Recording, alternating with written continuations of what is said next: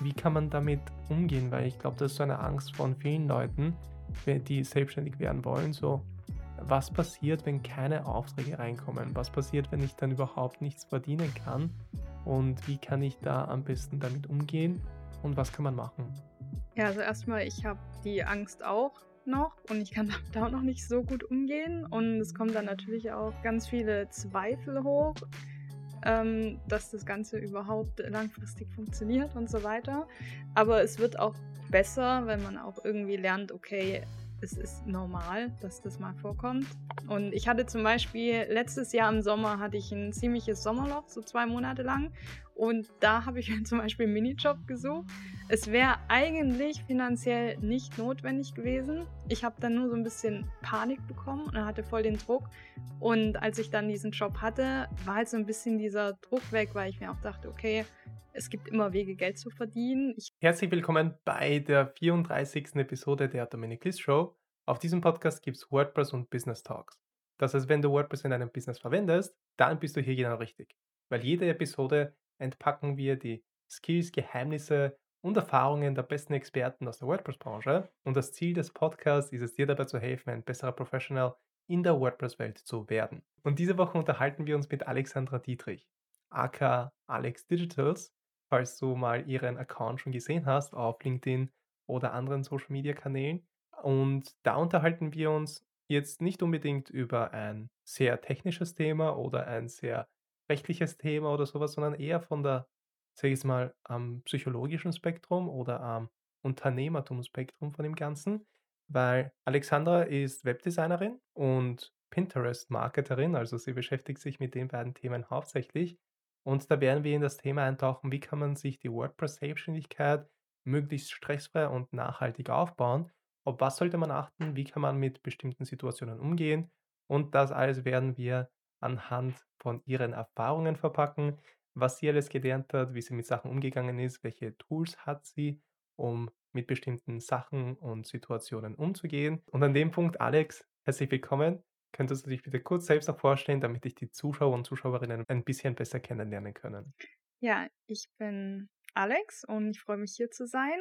Ich werde 35 diesen Monat und bin seit 20 21 ähm, hauptberuflich selbstständig mit Webdesign und Pinterest Marketing und davor war ich ein Jahr nebenberuflich selbstständig, war nebenher noch in einer Online-Marketing-Agentur.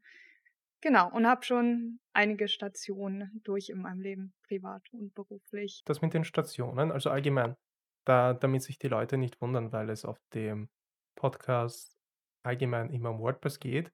Also bei Webdesign arbeitest du hauptsächlich mit WordPress oder mit Genau, mit System? WordPress und Elementor. Da kannst du dann wirklich auch aus der Erfahrung sprechen, dass, hey, wie war es jetzt WordPress konkret in die Richtung zu lernen, da deine Selbstständigkeit aufzubauen und wie hat sich das ausgewirkt, welche potenziellen speziellen Situationen oder Use Cases gibt es bei WordPress, wird sich wahrscheinlich auch mit anderen Systemen überschneiden, wenn man diese lernt. Aber ist natürlich gut, wenn du halt aus der Branche kommst, weil da kannst du dann noch, finde ich, dann noch mit deiner Story viel an andere Leute weitergeben, die jetzt auch zum Beispiel diesen Switch machen wollen von, hey, ich habe jetzt einen Beruf, ich bin damit nicht zufrieden, ich habe mal das, das Wort WordPress gehört, aber äh, wie, wie komme ich jetzt dazu? Und das wäre so meine erste Frage, in die ich gerne einleiten würde, wäre, weil du hast ja davor einen erfolgreichen Instagram-Account gehabt und bist schon in die Richtung gewandert, so hey, Instagram-Influencerin im Bereich äh, Ernährung und Gesundheit, so in die Richtung. Also da hast du das auch ja studiert und dann dein Wissen auf Instagram geteilt. Dann hast du so eine Phase gehabt, wo du herumgereist bist und lange Zeit die Welt erkundet hast und zum Beispiel zwei Jahre in Australien warst.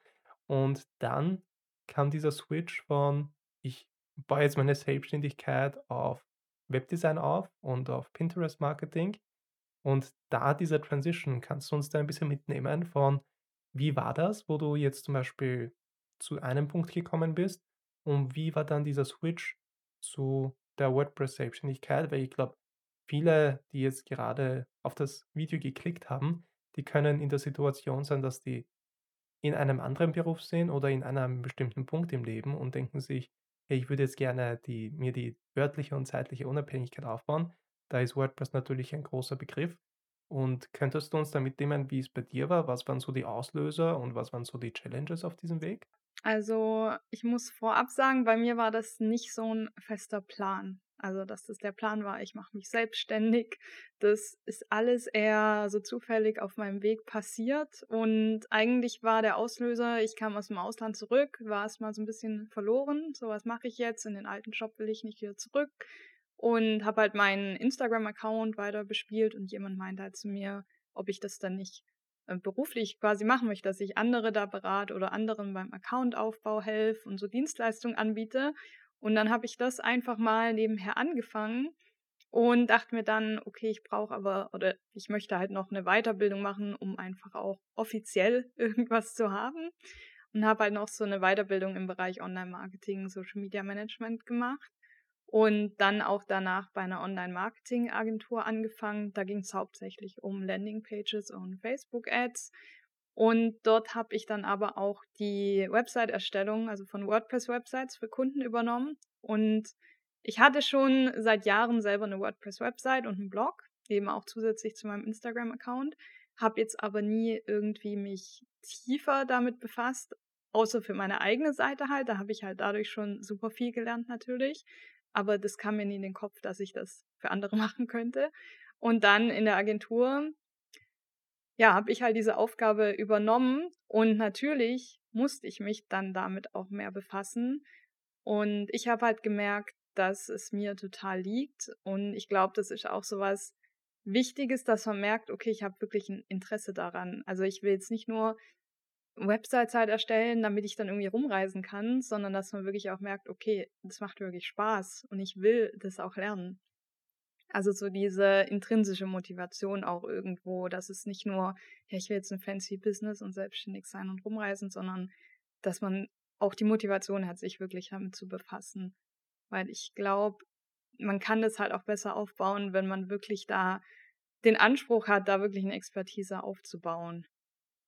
Weil ich sehe das auch ja, ich ich weiß nicht, wie's dir geht, ich sehe es auch oft so, dass irgendwie einfach Websites erstellt werden und man halt merkt, auch an Fragen irgendwie, die kommen auf Facebook und so, was wirklich irgendwie so Basic-Fragen sind, dass da nicht so das tiefe Wissen erst mal aufgebaut wurde. Das finde ich halt irgendwie auch wichtig und es macht halt alles auch einfacher. Genau, mit diesem Wissen meinst du jetzt zum Beispiel: „Hey, was ist überhaupt eine Webseite? Wie funktioniert das? Was ist ein Hosting? Was ist eine Domain? Wie kann ich mir das kaufen? Was ist ein Page-Builder?“ und solche Sachen oder meinst du da was anderes? Ja, also das auf jeden Fall auch, aber ich glaube, das haben schon die meisten, aber dass man auch weiß: „Okay, wenn ich 'ne Website erstelle, sollte ich vielleicht auch wissen, wie ist es mit Datenschutz und so?“ Also, dass man das nicht einfach solche Themen außen vor lässt, wenn man sich denkt: „Ja komm, egal.“ Also, ich finde, das ist halt schon alles wichtig und gehört auch irgendwo dazu. Kurze Unterbrechung in eigener Sache, deswegen das Hemd.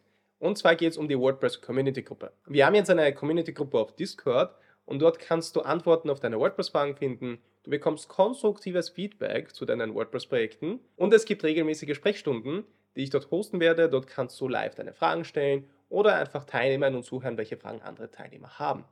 Dort werden teilweise auch Podcast-Gäste sein, andere Experten aus der WordPress-Branche. Also, da wirst du wirklich cooles Feedback bekommen und coole Antworten auf deine Fragen. Und das alles ist kostenlos. Das Einzige, was du machen musst, du musst unten auf den Link klicken. Dort kommst du zu der Seite, wo du dich anmelden kannst und dann bekommst du die gesamte Anleitung, wie du der Community-Gruppe beitreten kannst. Und jetzt geht's weiter mit dem Video. Ja, und das finde ich, kann auch vor allem am Anfang dann auch oder wenn man schon angefangen hat und noch das Gefühl hat, so: „Okay, ich kann jetzt irgendwie eine Webseite bauen“, aber so wirklich Ahnung im Detail von diesen ganzen rechtlichen Themen oder von anderen Themen, wie zum Beispiel, keine Ahnung, sagen wir mal, technische Optimierung der Webseite, damit die schneller läuft und solche Sachen. Das sind dann so Skills, die man sich erst später aneignet mit der Zeit und mit der Erfahrung, die man dann so mit sich nimmt. Und damit wir jetzt ein bisschen so in diesem Kontext bleiben, 'n bisschen so stressfreier sich die Selbstständigkeit aufzubauen. Da, was ich bei dir gesehen habe, was ich dann auch bei mir gemacht habe, ist dann auch die wenn du jetzt zum Beispiel mit der Selbstständigkeit be begonnen hast, dann hast du jetzt nicht von Tag 0 gesagt so: „Hey, ich muss jetzt ich bin jetzt 100 % selbstständig und da muss ich mir jetzt meine Kunden finden und da jetzt voll drauf loslegen, weil sonst kann ich meine Rechnungen nicht bezahlen.“ Und das finde ich dann ein großer, sage ich jetzt mal, Stressfaktor oder kann sehr stressreich sein, wenn du jetzt von Anfang an gezwungen bist, mit mit der Selbstständigkeit anzufangen, weil du musst einerseits dann auch deine Skills, ich sage jetzt mal, perfektionieren oder wirklich professionell lernen und andererseits dann auch die Marketing-Skills so weit beherrschen, dass du dann auch Kunden akquirieren kannst und dich vermarkten kannst online und so weiter. Und das kann halt sehr stressig sein, wenn du von Tag null alles machen musst. Und da habe ich das bei dir gesehen, dass du ein Jahr, glaube ich, bei einer Webdesign-Agentur gearbeitet hast und da Erfahrungen gesammelt hast.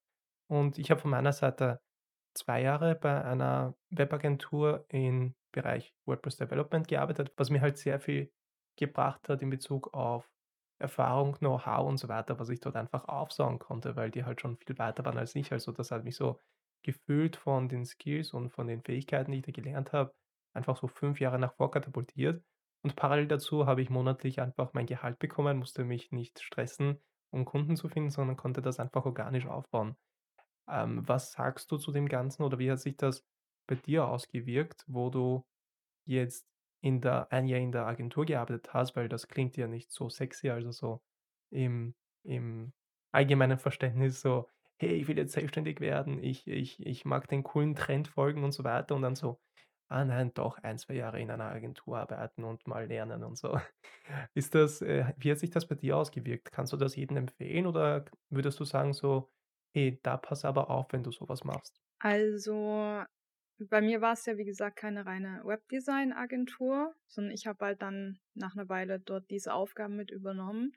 Aber ich kann es trotzdem jedem empfehlen, sich erstmal nebenberuflich selbstständig zu machen. Ich glaube, das kommt auch darauf an, welcher Typ Mensch man ist. Ich bin jetzt nicht so der Typ Mensch, dass ich irgendwie mit null finanziellem Puffer einfach einen Job kündige und mich selbstständig mache und dann diesen Druck habe. Sondern ich finde es halt angenehm, wenn man einfach die Sicherheit hat, okay, es kommt Gehalt rein, ich kann das langsam nebenher aufbauen und kann halt auch nebenher noch, natürlich, wenn man eben einen Job hat, der im Bezug zur Selbstständigkeit steht, mit den Aufgaben, die man da macht, kann halt nebenher auch die Erfahrung noch mitnehmen. Und ich habe halt zum Beispiel auch gemerkt, in der Agentur hatte ich sehr viele 1 zu 1 Kundentermine. Und da lernt man natürlich auch dann mit Kunden zu reden, diese Kennenlerngespräche zu führen. Ich war zwar nicht im Vertrieb, aber natürlich habe nur trotzdem das erste Gespräch auch mit den Kunden und führe die da so durch, wie der Ablauf ist von der Zusammenarbeit und so weiter.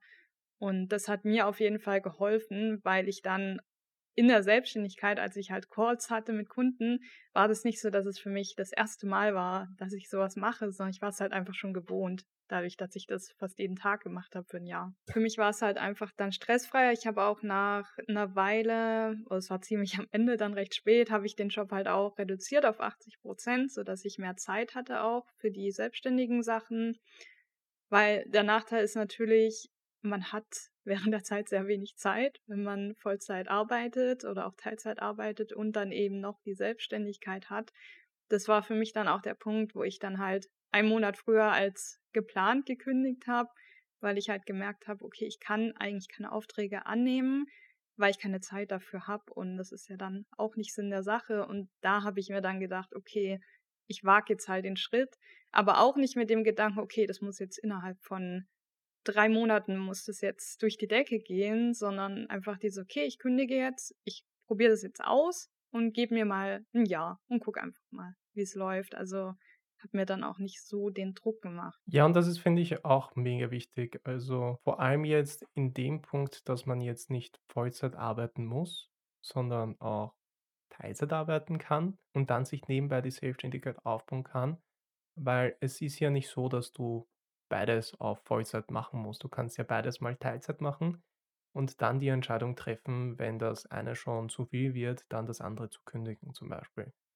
Und da würde ich jetzt gerne absichtlich das Thema vermeiden, weil das irgendwie so naheliegend ist, okay, ich beginne jetzt mit der Selbstständigkeit und wie finde ich dann meine ersten Kunden und so weiter. Also dieses Thema würde ich gerne umgehen, weil ich glaube, da gibt es dann auch viele Ratschläge online, die man sich da holen kann.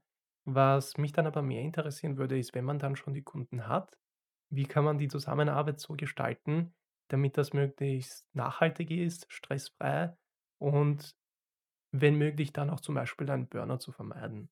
Also, es ist ja so eine Sache, dass das sehr wichtig ist, wie man mit den Leuten zusammenarbeitet. Und da haben wir kurz gesprochen und da finde ich, was auch wichtig ist, was man was so ein bisschen so herausgestochen hat aus dem Gespräch, war so Grenzen setzen. Wann sollte man ja sagen, wann sollte man nein sagen und so weiter. Äh, welche Erfahrungen hast du in dem Bereich gesammelt, also in Bezug auf Grenzen setzen in der Zusammenarbeit mit den Kunden? Also ich bin ja, wie gesagt, auch noch gar nicht so lange selbstständig, deswegen habe ich auch die Sachen noch ziemlich gut im Kopf, weil vor allem ganz am Anfang macht man, glaube ich, die meisten Fehler und lernt aber auch dann daraus. Und eine Sache, die ich halt sehr stark gemerkt habe, ist das Thema Bauchgefühl. So gerade auch beim Erstgespräch, wenn man da schon das Gefühl hat, dass die Zusammenarbeit, dass es einfach nicht passt, dass das wahrscheinlich nicht so die angenehme Zusammenarbeit wird, dass man dann vielleicht das lieber nicht annimmt. Ich weiß, gerade am Anfang ist es halt so, dass man denkt, ich muss jetzt alles annehmen, ich muss halt irgendwie Geld verdienen, was ja auch irgendwo stimmt natürlich. Aber ich glaube, wenn man dann halt alles annimmt und die Arbeit macht dann auch keinen Spaß, weil die Zusammenarbeit einfach nicht passt. Es muss ja nicht an mir liegen oder am Kunden liegen. Es kann auch einfach zwischenmenschlich sein, dass man verschiedene Vorstellungen hat, dass man es dann halt ähm, lieber sein lässt und auch so ein bisschen darauf vertraut, dass dann andere Sachen kommen, die passen. Also ich habe halt gemerkt, immer wenn ich eigentlich nicht so ein gutes Gefühl hatte und es dann trotzdem gemacht habe, den Auftrag, dann war das nicht unbedingt so die angenehmste Zusammenarbeit. Ist mir jetzt nicht so oft passiert, aber ja, es ist schon vorgekommen und deswegen, ja, ist das von mir auf jeden Fall so ein großer Tipp und ich glaube, das sagt auch fast jeder, was ich so mitbekommen habe. Na, das kann ich auch nur unterschreiben und da finde ich, ist es, wenn man jetzt gerade am Anfang ist und sich dann noch nicht sicher ist, ob man dann die Rechnungen bezahlen kann oder das Essen in den Kühlschrank rein reingeben kann und so weiter, dann ist ja deswegen auch das sehr positiv, wenn man dann zum Beispiel auch einen Teilzeitjob bei einer Agentur hat, damit man diese finanzielle Absicherung hat und damit man dann auch nein sagen kann. Weil es gibt ja auch diese Ratschläge, am Anfang musst du zu einem ja sagen und dann musst du zu allem nein sagen, so in die Richtung. Aber ich finde, dass es dann dadurch, dass jeder Mensch anders ist, ist es dann auch bei jedem Menschen anders. Wie viel Zusammenarbeit mit wem und so weiter. Deswegen ist es da ziemlich wichtig, da aufs Bauchgefühl zu hören. Und findest du, ist es dann in Ordnung oder hast du mal so eine Situation gehabt, dass du mal die Zusammenarbeit mit einem Kunden frühzeitig beendet hast, weil es einfach nicht geklappt hat, weil du gemerkt hast: „Hey, ich habe da jetzt einen Fehler gemacht, dass ich den Auftrag angenommen habe oder in die Zusammenarbeit eingestiegen bin.“ Hast du das dann einfach durchgezogen oder hast du dann einen Mittelweg gefunden, wo du gesagt hast so: „Hey, es macht keinen Sinn und wie kann ich da am besten die Zusammenarbeit beenden?“ Also ich hatte den Fall einmal. Ich habe halt, es war halt erst ein Auftrag da, das wurde dann auch abgeschlossen. Ich finde auch, es ist wichtig, dass man dann einfach versucht, dass man trotzdem alles gut abschließt, dass das alles im Guten auseinandergeht. Und dann hatte ich aber tatsächlich auch gesagt, dass ich halt das Gefühl habe, dass es nicht so passt mit der Zusammenarbeit, habe dann aber doch den Fehler gemacht, noch in der Zukunft doch noch was weiterhin zu machen. Und da, ja, hat mir halt mein Gefühl eigentlich recht gegeben, dass das nicht gut war. Und da lief es halt auch nicht mehr wirklich dann gut. Und da habe ich mir auch gedacht, okay, ich hätte einfach dabei bleiben sollen zu sagen, nein, sorry, das passt für mich nicht oder mit uns nicht und habe es halt trotzdem gemacht. Und ja, habe es dann aber auch letztendlich beendet und gesagt, dass es für mich leider einfach so nicht mehr funktioniert und dass ich es halt gern beenden möchte. Also es ist natürlich nicht angenehm, aber ich glaube, es hilft auch beiden Seiten nicht, wenn man dann irgendwie trotzdem einfach weiterhin zusammenarbeitet, obwohl man das Gefühl hat, es passt einfach nicht wirklich. Und dass auch die Kundin dann vielleicht bei jemand anders besser aufgehoben wäre.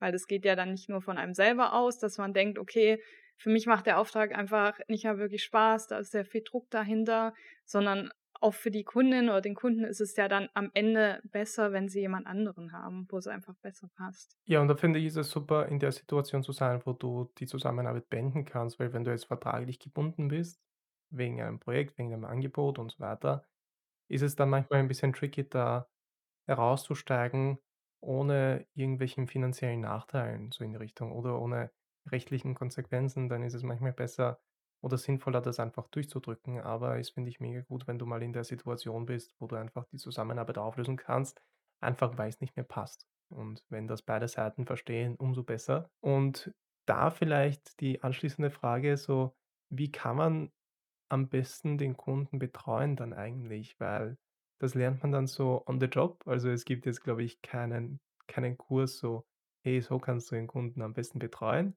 weil das halt auch eine sehr starke zwischenmenschliche Sache ist. Was sind so die Punkte, die du gelernt hast, wo du jetzt gemerkt hast, dass, okay, der Kunde fühlt sich jetzt gut betreut oder dass du dieses Feedback bekommen hast, so: „Hey, bei dir fühle ich mich mega gut aufgehoben“ und so weiter. Was waren so diese wichtigsten Sachen, die du da gelernt hast in Bezug auf jetzt eine positive Kundenbetreuung? Ich habe tatsächlich genau das oft gehört, dass sich Leute bei mir gut aufgehoben fühlen und ich glaube, es liegt daran erstens, dass bei mir halt alles sehr menschlich ist und sehr nahbar, würde ich sagen. Also, die Kunden sind halt nicht einfach nur so Kunden, sondern ich habe halt richtige Gespräche mit denen und auch ein bisschen über persönlichere Sachen. Ich glaube, da ist jeder auch anders. Manche mögen das, glaube ich, auch nicht. Ich finde es immer schön, wenn auch so eine persönliche Basis irgendwo da ist und auch Kunden nicht das Gefühl haben: „Okay, ich bin hier nur irgendwie eine Zahl“, sozusagen, sondern dass es mir auch wirklich wichtig ist, dass die Kunden sich halt wohlfühlen und dass die auch zufrieden sind.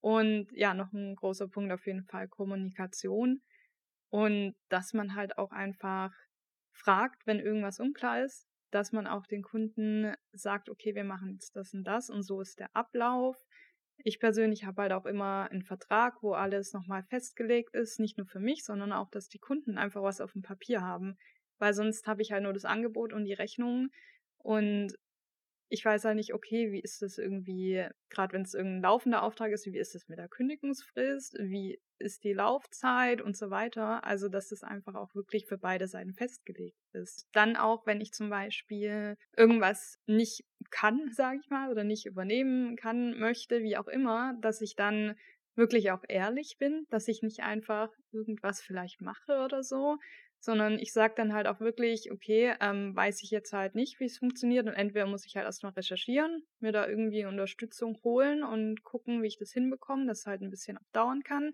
oder dass ich halt sage, dass ich es halt wirklich nicht übernehme, aber dass ich jemanden empfehlen kann. Also ich finde es auch einfach gut, wenn man dann ehrlich ist, dass man auch eine Weiterempfehlung gibt, wenn man irgendwas selber nicht machen kann, weil es erwartet ja auch niemand, dass man alles macht. Und wenn jetzt irgendwie eine Kundin bei mir noch irgendwas zusätzlich möchte und ich halt zum Beispiel sage, nee, das biete ich, biete ich halt wirklich nicht an oder möchte ich halt auch nicht anbieten oder da fühle ich mich halt nicht kompetent genug in dem Thema, dass ich das halt einfach weitergebe.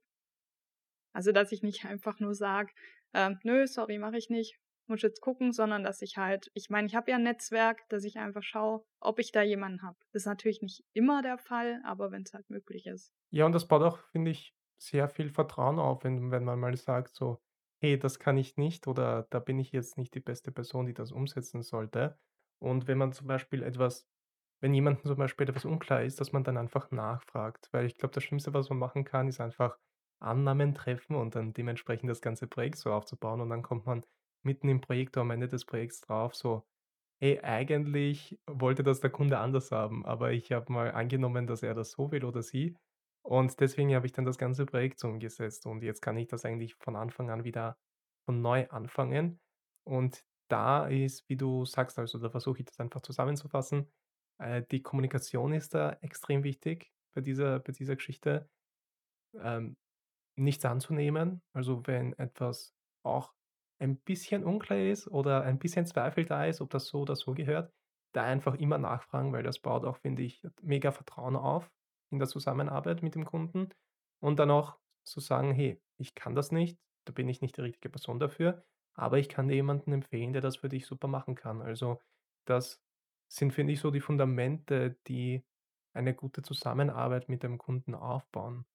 Hättest du dann auch andere Punkte, die du da gerne hinzufügen würdest? Erstmal noch kurz zu diesem Thema mit dem Ehrlichsein. Ich finde auch, das fängt schon so im Kennenlerngespräch an, weil irgendwie also ich hatte ja auch schon Gespräche, in denen mir Leute was verkaufen wollten, wo ich halt gemerkt habe, okay, die wollen mir das halt auf jeden Fall einfach nur verkaufen und sagen quasi alles, um es mir zu verkaufen. Und ich bin da halt auch immer so, auch was Resultate und so weiter angeht, dass ich einfach ehrlich bin, dass ich Jetzt auch zum Beispiel beim anderen Thema Pinterest oder so, dass ich sage, das dauert halt einfach. Das ist nicht so, dass das von heute auf morgen einfach erfolgreich wird und so, dass ich alles sage, nur um da irgendwie einen Auftrag zu bekommen. Und da habe ich halt auch schon oft gehört, dass das halt auch geschätzt wird, dass ich da einfach ehrlich bin, was diese Sachen angeht. Und nicht einfach irgendwie irgendwas erzähle, nur damit ich was verkaufen kann. Auch ähm, den Kunden sagen in der Zusammenarbeit, also denen auch das Gefühl geben, dass sie auch Sachen fragen können. Weil ich habe auch schon so Nachrichten bekommen mit, sorry, dass ich dich jetzt nerv, aber ich möchte noch das und das wissen oder das ist mir unklar, weil ich meine, das ist ja normal. Natürlich hat man als Kunde Fragen. Und es ist ja auch nicht so, dass die da nerven, weil sie eine Frage haben, wie irgendwas gemacht wird oder was ich mache oder wie was funktioniert. Ja, und das ist, finde ich, auch ein gutes Zeichen davon, dass dir die Kunden auch vertrauen. Weil wenn die auch bereit sind, Sachen nachzufragen, wenn sie sich unsicher sind, dann ich glaube, das ist so eine Annahme, dass du die Kunden gut betreust, einfach weil die sich so wohlfühlen und dir diese Fragen stellen können, die ein bisschen so eine Unsicherheit von von der Seite vom Kunden auslösen. Und das ist, finde ich, auch mega eine mega gute Bestätigung, dass das eben passt, die Zusammenarbeit. Und das Thema, welches ich noch gerne eintauchen würde, ist so das, was man so am Anfang beachten sollte. Also in Bezug jetzt auf zum Beispiel, ähm, ich habe so eine Regel bei mir, ich weiß nicht, von wo ich das übernommen habe, aber zum Beispiel, wenn wir jetzt ein bisschen in dieses Finanzielle einsteigen, in die Preise, Stundenlohn, sollte man Pauschalpreise nehmen oder nach Stunden verrechnen und die Zeit verkaufen und so weiter. Und da habe ich mal so eine Regel gemacht, wenn ich zum Beispiel die größte Ausgabe für den Kunden bin, dann ist das keine gute Zusammenarbeit wahrscheinlich für mich, weil dann einfach die Erwartungshaltung vom Kunden mega groß ist. Also das ist so, was ich mir jetzt mitgenommen habe aus den Projekten, die ich schon umgesetzt habe. Und welche Tipps auf der finanziellen Seite ein bisschen kannst du den Leuten weitergeben, wenn man zum Beispiel noch überhaupt keine Ahnung hat von, hey, äh, wie hoch sollte mein Stundensatz sein? Sollte ich nach Stunden verrechnen? Sollte ich pauschal verrechnen? Hast du da bestimmte Regeln für dich? Oder ist das so, dass jeder da seinen eigenen Weg finden sollte? Also ich glaube schon, dass Pauschalpreise auf lange Sicht mehr Sinn machen, als auf Stundenbasis zu arbeiten. Vor allem wird man ja auch schneller und man wird besser und würde ja quasi nur noch verlieren, weil man einfach schneller wird und weniger Stunden arbeitet. Also ich mache das eigentlich nur noch in Ausnahmefällen, wenn ich zum Beispiel irgendwie kleinere Website-Änderungen mache, dass ich das auf Stundenbasis mache. Aber jetzt für so ein komplettes Website-Projekt zum Beispiel würde ich jetzt niemals auf Stundenbasis arbeiten. Also ich rechne mir natürlich selber so ein bisschen aus, wie lange ich brauche und hab, bin das alles mal durchgegangen, habe das für mich kalkuliert und eben geschaut, okay, wie viel muss ich denn verlangen, dass ich am Ende da auch kein Minus mache und dass für mich halt auch alle Kosten gedeckt werden können.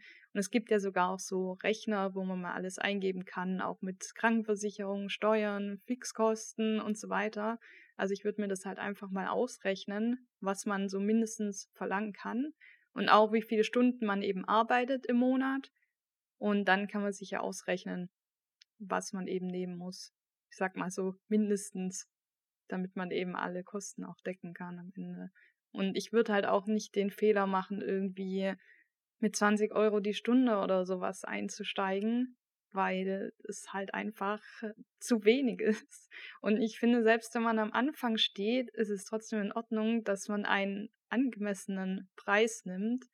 Und ich glaube auch, so ja, Auftraggeber, die irgendwie erwarten, dass jemand für 15 bis 20 Euro die Stunde arbeitet, ich glaube halt nicht, dass das eine gute Zusammenarbeit ist. Also wenn ich so, sowas halt immer sehe, teilweise, dass da jemand gesucht wird, der oder die für so wenig arbeitet, denke ich mir halt, nee, also für so jemand möchte ich halt auch nicht arbeiten. Warte, wie ist dieses Dreigespann, also mit dem, ähm, warte, Cheap, Fast and Ah ja. Good, Pick Two, so in die Richtung? Ja, dass halt alles drei Also zusammen du kannst geht. nicht beides alle drei haben, genau. Voll. Also entweder ist es halt schnell und günstig, aber die Qualität ist halt nicht so gut. Entweder ist es schnell und die Qualität ist gut, aber dafür gibt es einen hohen Preis und solche Sachen. Also es gibt dann immer so eins, was dann nicht mit einbeziehen werden kann. Und ja, das finde ich auch wichtig, dass man das erwähnen, dass man sich nicht am Anfang zu niedrig einstufen sollte vom Stundensatz her. Ich habe von meiner Seite ganz am Anfang noch mit einem sehr niedrigen Stundensatz begonnen, weil ich dann noch Student war und eh, Studentenzeit, da denkst du, du brauchst halt nicht so viel Geld und kannst halt günstig überleben und so weiter. Dann ist es dir auch nicht so wichtig, da jetzt mega viel zu verdienen, weil du von dem Geld dann auch nicht so abhängig bist, um dir das ganze Leben zu finanzieren. Weil oft gibt es ja oft diese, diese Überlegung, eben, wie du es angesprochen hast, eben Preise in Bezug auf Stundensätze und Pauschalpreise. Ich bin auch immer mehr Fan von Pauschalpreisen. Es hat bei mir, glaube ich, wie glaube ich, fast bei jedem ich glaube nicht, dass jeder gleich von Anfang an mit Pauschalpreisen einsteigt, aber von den Stundensätzen bin gehe ich dann immer mehr in Pauschalpreise. Und da finde ich, da gibt's so 2 Kategorien, da man die man unterscheiden sollte. Also, bei Verrechnung nach Zeit, wo du dann einfach deine Stunden verkaufst, geht das Risiko ein bisschen so auf den Kunden. Also, du gibst dann schon eine Kostenschätzung, aber das ist dann weniger eine bindende Kostenschätzung, sondern der Kunde kauft bei dir einfach Zeit und da wird ein Output dabei rausspringen. Und bei Pauschalpreisen kauft der Kunde dann, finde ich, dann auch den Output.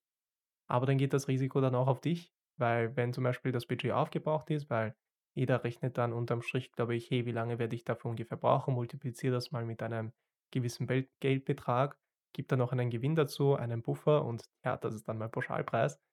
Und da finde ich, geht das Risiko dann auch auf dich, deswegen sollte man dann auch den Gewinn ein bisschen anheben. Aber was passiert, weil das ist, glaube ich, so die Angst, die man so am Anfang hat vor den Pauschalpreisen. Was passiert oder wie kann man sich davor schützen, wenn man einen fixen Preis sagt, aber das Projekt dann doch viel länger dauert oder viel aufwendiger ist, als das man gedacht hat. Einfach, wenn man zum Beispiel noch die Erfahrung nicht gemacht hat, in dem bestimmten Bereich Projekte umzusetzen oder weil man sich halt komplett verkalkuliert hat oder man hat, hat etwas nicht gewusst, es sind Anforderungen hinzugekommen. Wie kann man sich vor diesen Sachen da am besten schützen oder darauf vorbereiten, dass man da jetzt nicht in so ein finanzielles Loch geht, dass man kein Budget mehr hat, aber das Projekt ist nur zur Hälfte fertig und man hat den Output verkauft. Macht ja im Normalfall einen Vertrag, also würde ich jedem empfehlen. Und da kann man das ja auch alles festlegen, also was genau eben enthalten ist in dem Angebot zu diesem Preis und auch was nicht enthalten ist und auch wie viele Korrekturschleifen es zum Beispiel gibt, sodass man eben, dass halt die Kunden nicht einfach immer weiter nach Verbesserungen zum Beispiel fragen können, sondern dass halt irgendwann da auch mal Schluss ist und man dann halt sagen muss, okay, ab jetzt kostet es eben was. Und dass man halt das auch wirklich nochmal anspricht, weil ich zum Beispiel habe selber halt schon den Fehler gemacht, dass ich ja, dass halt eine Kundin immer weiter Korrekturen und Änderungen wollte und ich es halt einfach umgesetzt habe, obwohl im Vertrag eigentlich Korrekturschleifen festgelegt waren und sie das halt entweder ignoriert hat oder vielleicht auch nicht gelesen hat. Und eigentlich war es mein Fehler, dass ich halt nicht darauf hingewiesen habe, erst später dann, als es eigentlich schon zu spät war. Und ja, dass man da halt alles wirklich festlegt und auch die Kunden nochmal dran erinnert. Ich habe auch letztens von einer anderen Webdesignerin zum Beispiel gelesen, dass ähm, das Projekt, also der Umfang war halt noch so ein bisschen unklar, deswegen war es halt schwierig, einen Pauschalpreis festzulegen, dass sie halt erstmal nur für das reine Design einen Preis genommen hat und halt gemeint hat, sie guckt da mal, wie viel das jetzt wirklich wird alles und das dann nochmal extra für die Umsetzung dann in WordPress, dass das halt nochmal dann extra gemacht wurde, weil es einfach so schwer abzuschätzen war. Also ich glaube, das kann ja auch ein Weg sein. Ja, ich finde, das ist ein sehr guter Weg, weil ich mache eigentlich nur die technische Umsetzung und mache mit Design eigentlich nichts. Und ohne dass ich das fertige Design sehe, kann ich auch den Aufwand nicht abschätzen, wie lange das dauern wird, dass zum Beispiel das Design in ein Theme umzuwandeln, zum Beispiel und solche Sachen. Deswegen finde ich, dass es dann auch sehr ähm, in Stress nehmen kann, wenn man sich da Step by Step einfach gut absichert. Und das fällt dann auch ein bisschen so in diese Kategorie Kommunikation als Abfragen, aber das auch vertraglich dokumentieren, dass man dann genau niederschreibt, was ist inkludiert und was ist nicht inkludiert. Weil ich glaube, die Falle, die man machen kann, ist, man definiert das zu wenig aus und dann erwartet sich der Kunde, hey, da ist ja noch das, das, das und das dabei. Und ja, bei dir aber nicht so, wie du das Projekt verstanden hast zum Beispiel. Und das, was jetzt was ich jetzt zum Beispiel sehr stark merke, was auch so ein Stressfaktor ist, was ich zum Beispiel den Fehler gemacht habe, dass ich das lange Zeit nicht gemacht habe, ist dieser diese Balance zwischen im Business zu arbeiten und am Business zu arbeiten. Im Business zu arbeiten meine ich da jetzt wirklich die Dienstleistung, also wie zum Beispiel bei mir Programmieren, bei dir Webdesign und Pinterest Marketing, also wirklich diese Skills anzuwenden, für die man bezahlt wird. Und am Business zu arbeiten wäre dann wirklich in dem Fall dann auch Marketing, Social Media Präsenz, auf Events fahren, auf Konferenzen fahren, auf Meetups gehen und so weiter. Also dieses, sage ich mal, klassische Networking und Marketing und so weiter, wo ich da jetzt gerade dabei bin, in diese Welt einzutauchen. Und da merke ich erst, wie aufwendig das ist und wie viel Zeit man da eigentlich reinstecken muss, wenn man da wirklich am Business arbeiten sollte. Und das ist, glaube ich, auch das, was viele Leute abschreckt, einfach dieser, ich sage jetzt mal, wirtschaftlicher Part von dem Ganzen. Und kannst du da irgendwie Tipps geben und so weiter oder von deiner Erfahrung sprechen, wie das bei dir ausschaut mit dieser Balance zwischen im Business zu arbeiten und am Business zu arbeiten? Also ich habe das für mich jetzt nicht fest ähm, festgelegt, so dass ich sage, okay, so viel Prozent im Business, so viel Prozent am Business oder jeden Vormittag mache ich erstmal was für mein Business. Bei mir ist es einfach so, und das würde ich auch jedem empfehlen, dass ich halt immer, auch in stressigeren Phasen, dass ich irgendwas für mein Business, also für mein Marketing mache. Und wenn es nur irgendwie ein Blogartikel im Monat ist oder dass ich ein paar Kommentare auf LinkedIn schreibe oder einen Instagram-Post die Woche mache, dass ich halt irgendwo immer da bin. Ich glaube, das ist das Wichtige, weil oft ist es ja so, es läuft gerade gut und das kenne ich auch. Und dann ist man ja auch einfach, ja, erschöpft und möchte seine Ruhe haben und nicht sich dann noch hinsetzen und für sich selber irgendwie irgendwelche Posts erstellen und so weiter. Aber ich glaube, es ist einfach wichtig, dass uns nie komplett vernachlässigt und dann so nach drei Monaten mal sagt, oh, hallo, hier bin ich übrigens. Ähm, keiner kennt mich mehr, aber ich bin auch da. Also, dass man einfach irgendwo immer so ein bisschen sichtbar ist und dass man sich vielleicht gerade auch am Anfang erstmal so eine Basis erarbeitet. Also, dass man sich irgendwie zum Beispiel einen Kanal aussucht, zum Beispiel Instagram, dass man da erstmal postet und sich so ein bisschen so ein Standing aufbaut. Weil ansonsten, vielleicht hat man die ganze Zeit am Anfang Empfehlungsaufträge, aber ist halt nirgends sichtbar und dann sind die ganzen Aufträge abgearbeitet und man merkt halt, okay, ähm, niemand kennt mich, bin nirgends sichtbar, wo bekomme ich jetzt Aufträge her?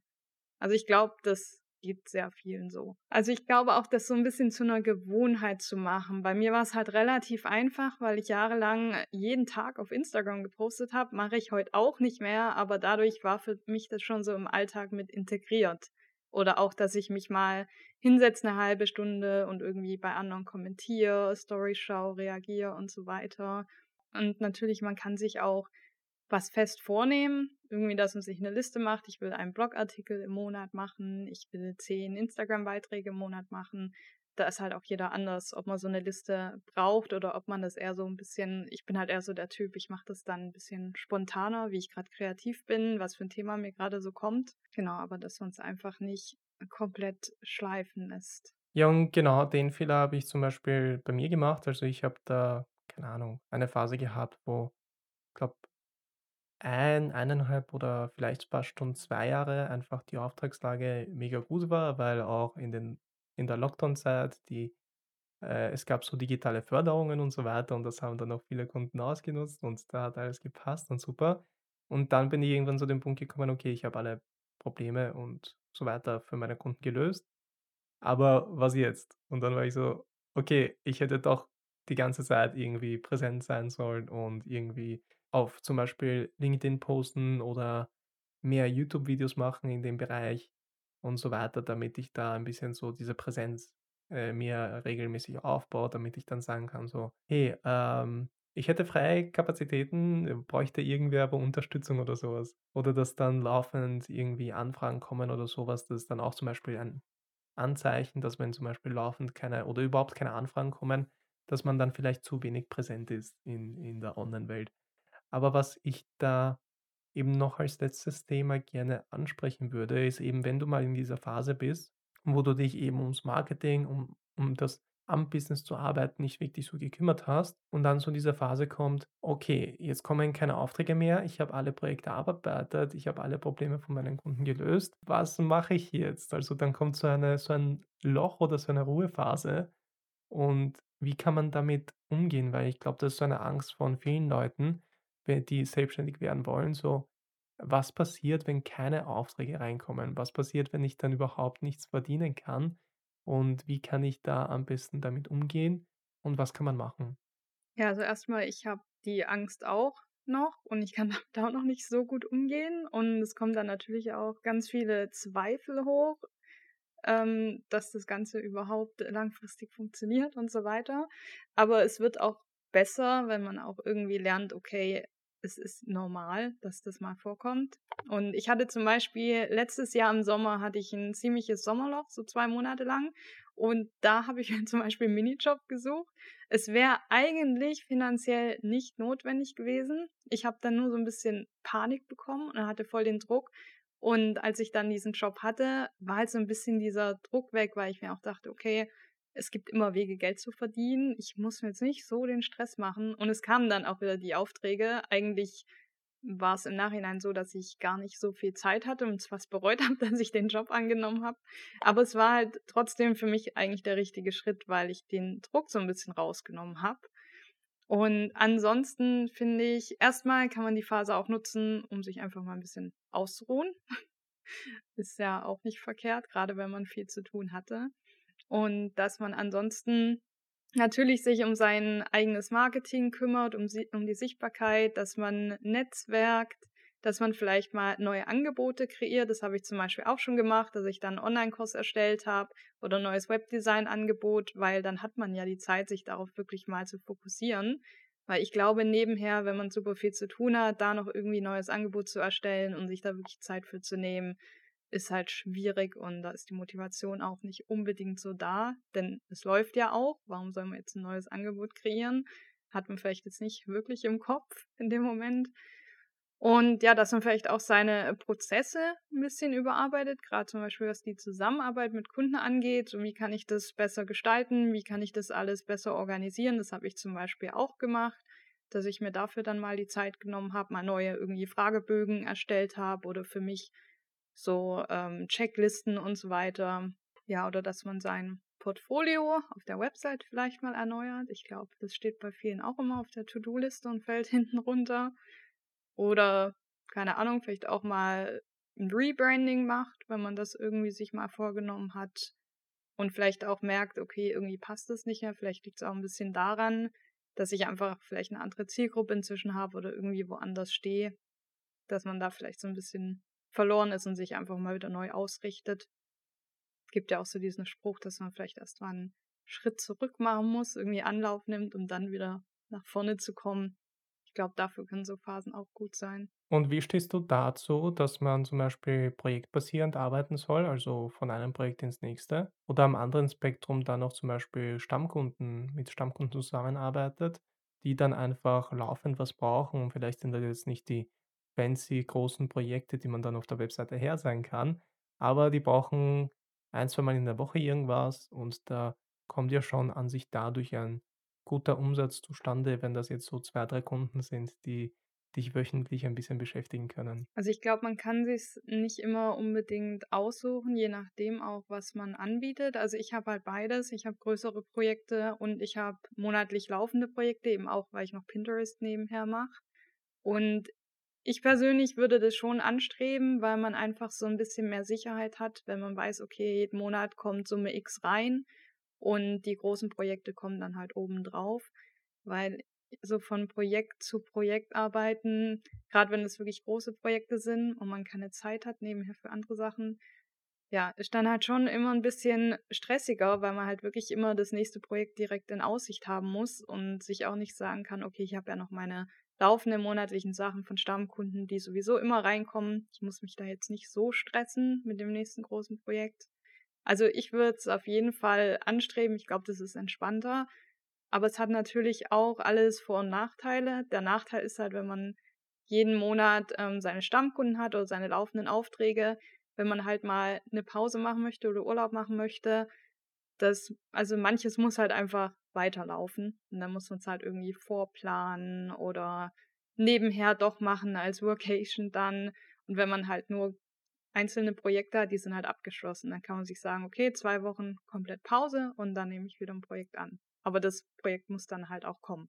Also, ja, hat wie gesagt Vor und Nachteile.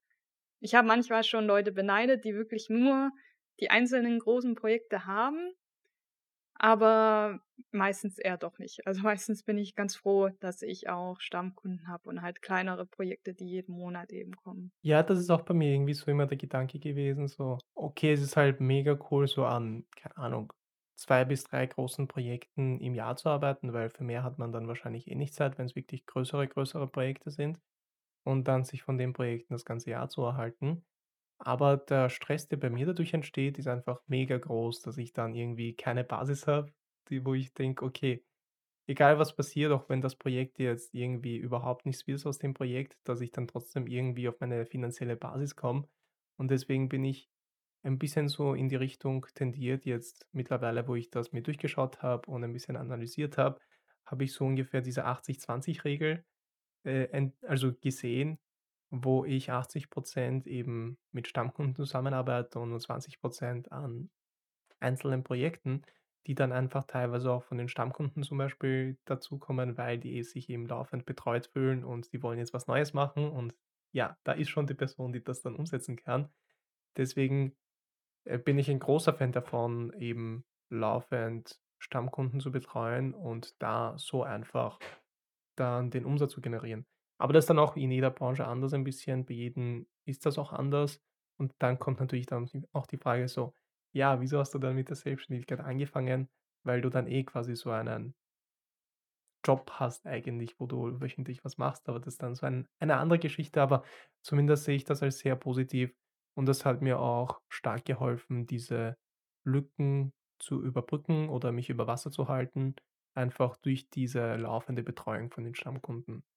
Und hättest du zu all den Themen, die wir jetzt besprochen haben, noch irgendwas, was was worüber wir noch nicht gesprochen haben, was du gerne ansprechen würdest? Vielleicht auch so 'n bisschen dieses Thema Vergleichen und dass man bei sich selber auch irgendwo bleibt. Also, ich glaube, was grade so im Online-Business sehr sehr arg stressen kann, ist dieses Thema nach links und rechts zu gucken: „Was machen die anderen? Wie erfolgreich sind die? Was verdienen die im Monat?“ Und dass man dann halt das Gefühl hat, man muss da halt mithalten und man muss das genauso machen und es muss bei einem selber auch so laufen. Zumal ja gar nicht alles stimmt, was man so öffentlich sieht oder dass man's anders wahrnimmt, als es in Wirklichkeit ist. Also, das hat bei mir auch sehr viel Stress rausgenommen, grad auch, dass ich mit vielen anderen Selbstständigen geredet habe und auch Leute, bei denen ich gedacht habe: „Ja, bei denen ist alles easy, läuft, die sind super erfolgreich, die haben nie irgendwelche Probleme.“ Und dann habe ich halt gemerkt: „Ja, ne, das stimmt überhaupt nicht. Die haben genau die gleichen Probleme, wie ich sie auch habe.“ Und ja, das war für mich so 'n bisschen, ja, wieder in der Realität ankommen, dass es halt nicht alles so einfach ist, wie's auf Instagram aussieht zum Beispiel. Und ja, hat mir einfach geholfen, dass ich da mir nicht mehr so den Stress gebe und dass ich vielleicht auch mal hinterfrage: „Okay, da sagt irgendeine, sie macht 20.000 jeden Monat“, wo ich mir denke: „1. stimmt das? Zwe zweitens, was hat die für Ausgaben? Was heißt 20.000 und brauche ich das überhaupt? Weil ich brauche es nicht. Deswegen, warum soll ich anstreben, da hinzukommen, mir den Stress geben, da hinzukommen, wenn ich das doch gar nicht brauche?“ Also, dass man da wirklich das mal hinterfragt und einfach sich auch fragt: „Was möchte ich eigentlich? Was ist mein Ziel? Was brauche ich?“ Also, ich finde es auch wichtig, dass man's eben auch langfristig sieht, die Selbstständigkeit, weil ich glaube, heutzutage fangen auch viele an mit dem Anspruch, halt direkt erfolgreich zu werden in den ersten paar Monaten. Und das ist halt in 'ner Selbstständigkeit meistens nicht so der Fall. Und dass man sich auch einfach die Zeit gibt und sagt: „Okay, ich gebe mir jetzt 5 Jahre zum Beispiel und gucke, wie's läuft.“ Nicht: „Ich gebe mir 'n 1/2 Jahr und dann muss es laufen.“ Das ist, finde ich, mega wichtig. Also, das ist das, was ich zum Beispiel jetzt ein Experiment mache, zum Beispiel mit dem Podcast. Da habe ich mir so gedacht, so: „Okay, wie kann ich das irgendwie nachhaltig gestalten oder mir 'n nachhaltiges Ziel setzen?“ Und das Ziel ist einfach als 1. Mal 100 Episoden zu machen und zu veröffentlichen. Und wenn du wöchentlich eine Episode veröffentlichst, dann brauchst du halt ungefähr 2 Jahre, bis du halt auf die 100 Episoden kommst, weil ein Jahr hat wie viel? S 56 Wochen oder 52 Wochen, so was in die Richtung. Bin mir jetzt nicht so genau sicher, wie viele Wochen ein Jahr hat, aber zumindest kommst du dann ungefähr auf diese 2 Jahre und dann kannst du noch immer entscheiden, ob du das weitermachen willst oder nicht. Aber solange ich zum Beispiel jetzt die 100 Episoden nicht veröffentlicht habe, würde ich das will ich das auf jeden Fall weitermachen, einfach nur um das auszuprobieren. Und dann, ob das was wird oder nicht, sehe ich dann nach den nach den 2 Jahren. Aber cool. Dann nähern wir uns langsam dem Ende der Episode. Gibt's noch irgendwas, was du gerne in den Spotlight stellen möchtest oder promoten möchtest? Ach, von mir selbst? Genau, ja. Ähm, also wer mehr erfahren möchte, auch was ich anbiete, einfach mal auf meiner Website vorbeischauen. Und ich biete, wie gesagt, Pinterest-Marketing an und Webdesign. Und ich habe auch zum Beispiel ein spezielles Angebot gerade auch für Business-Starter, die halt eine Website möchten, die jetzt nicht so ein hohes Budget haben. Da habe ich meine Business-Starter-Website. Das ist noch ein recht neues Angebot. Ja, ansonsten gerne auch connecten auf Instagram, LinkedIn, überall, wo ich so zu finden bin. Am Ende stelle ich immer dann noch so gerne 3 Bullet-Fragen, damit dich die Leute ein bisschen besser kennenlernen können. Und da sag einfach das Erste, was in den Kopf schießt. Da kannst du's einfach gleich beantworten. Wenn es Pinterest, WordPress, Webdesign und ich nehme jetzt mal Instagram auch dazu, nicht gibt, was wäre dein Alternativberuf? Irgendwas offline. Gastronomie, Landwirtschaft. Irgendwas mit Menschen offline. Äh, was ist das nervigste WordPress-Feature? Feature habe ich nicht direkt, aber auf jeden Fall, dass man halt immer alles aktualisieren muss und wenn dann halt irgendwas crasht. Also, das ist eigentlich das Nervigste da dran. Und am anderen Spektrum, was war so dein letztes was war so dein letzter Aha-Moment mit WordPress, wo du überrascht warst, dass WordPress das auch kann? Ähm, nicht direkt, äh, Aha-Moment oder WordPress, aber in Elementor, wie gut eigentlich die KI funktioniert mit dem, ähm, Custom CSS-Code generieren zum Beispiel. Also, das funktioniert überraschend gut schon, muss ich sagen. Cool, ja, da habe ich letztens auch ein positives Feedback darüber gehört.